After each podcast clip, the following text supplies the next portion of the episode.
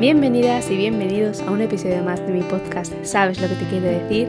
Soy Natalia Benítez y quiero que esto sea un espacio seguro e íntimo donde poder expresar todas aquellas inquietudes que tenemos en la cabeza y que nos perturban en la vida cotidiana. ¿Cómo estáis? Espero que estéis en vuestro mejor momento y si no es así, deseo que pronto viváis las experiencias más bonitas de vuestra vida. Me alegra que estés aquí escuchándome una semana más y hoy os traigo un tema que me parece muy interesante.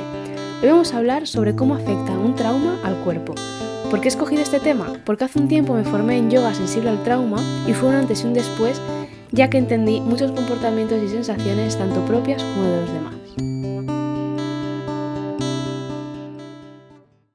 ¿Sabías que por mucho que nos olvidemos de las cosas que nos sucedieron, el cuerpo siempre nos recuerda?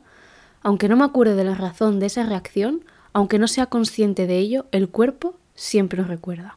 Cuando sientes las emociones, las sientes en el cuerpo, en una parte u otra, pero en el cuerpo. El primero en reaccionar es el cuerpo, y en el trauma mucho más. El cuerpo es el primero en percibir las emociones, se dice que hasta 12 segundos antes que el cerebro. El cuerpo sabe lo que el cerebro aún no sabe. Uno de los mecanismos que tenemos para lidiar con esta sensación tan fuerte es la desconexión, dejar de sentir, lo que también llamamos disociación. Si no sentimos o no conectamos con lo que estamos pasando, la sanación es incompleta. Por mucho que nuestra mente nos lo diga, hasta que nuestro cuerpo no lo haga, no vamos a sanar. El trauma en sí nos hace más vulnerables. Todos vamos a pasar por eventos traumáticos, pero no todos vamos a desarrollar un trauma.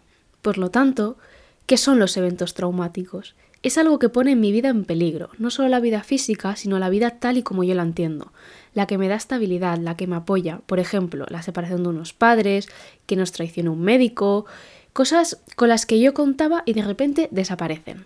En cambio, el trauma es lo que me sucede a causa de esos eventos traumáticos, es lo que ocurre dentro de mí a causa de lo que me ocurrió.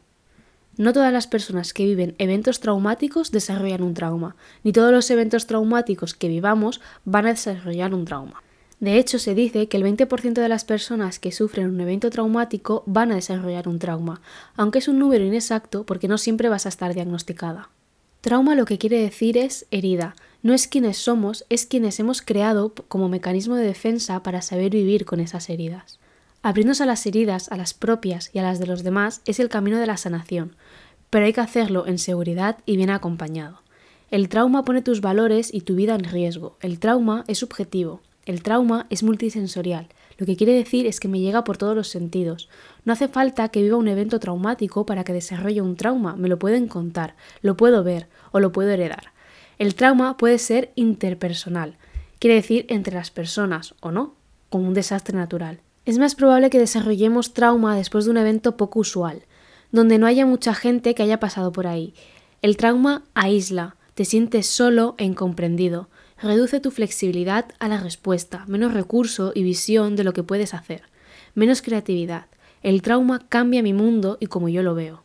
Un trauma no nos deja estar en el momento presente. Se dice que en trauma estás en el pasado o en el futuro porque el dolor está en el presente. Algunas de las principales respuestas al trauma puede ser la excitación o la hipervigilancia, que se ve peligro donde no lo hay, la evitación, evitar personas, lugares, eventos, sentimientos, la reexperiencia, que es revivir el trauma del pasado al presente, la cognición. Como el trauma tiene efectos sobre mi pensamiento, memoria y creencia, la parte del cerebro que recuerda, que es el hipocampo, se cierra. Nos afecta también al estado anímico y al físico. Y la disociación, que es cuando yo dejo de estar en un lugar, cuando me separo de mí, cuando el cuerpo no puede escapar y sin embargo lo hace la mente. Como siempre digo, cada persona es un mundo, y a cada cual le funcionará mejor una cosa que otra, pero cuando nos encontramos ante un trauma, lo que nos va a funcionar es ir a terapia, ponernos en manos de uno o una profesional y que nos guíe por el camino de la sanación. Pero hay veces que necesitamos algo más, y ahí es donde puede entrar otro tipo de terapia, y más cuando existe una disociación. Por eso está el yoga sensible al trauma, el cual consiste en acompañar a las personas con trauma en su camino de sanación es incorporar el cuerpo a la terapia, es un complemento. En ocasiones podemos llegar a sentir que la mente no se acordaba de nada, pero el cuerpo se acordaba de todo. A través del yoga sensible al trauma podemos volver a conectar con nuestro cuerpo.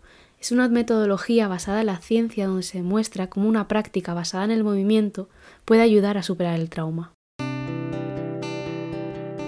Así que hasta aquí el episodio de hoy, espero que te haya gustado y si es así puedes seguirme para no perderte los próximos episodios y también en mi Instagram como Natalia Benítez López. Muchas gracias por estar ahí, un beso y nos vemos pronto. Adiós.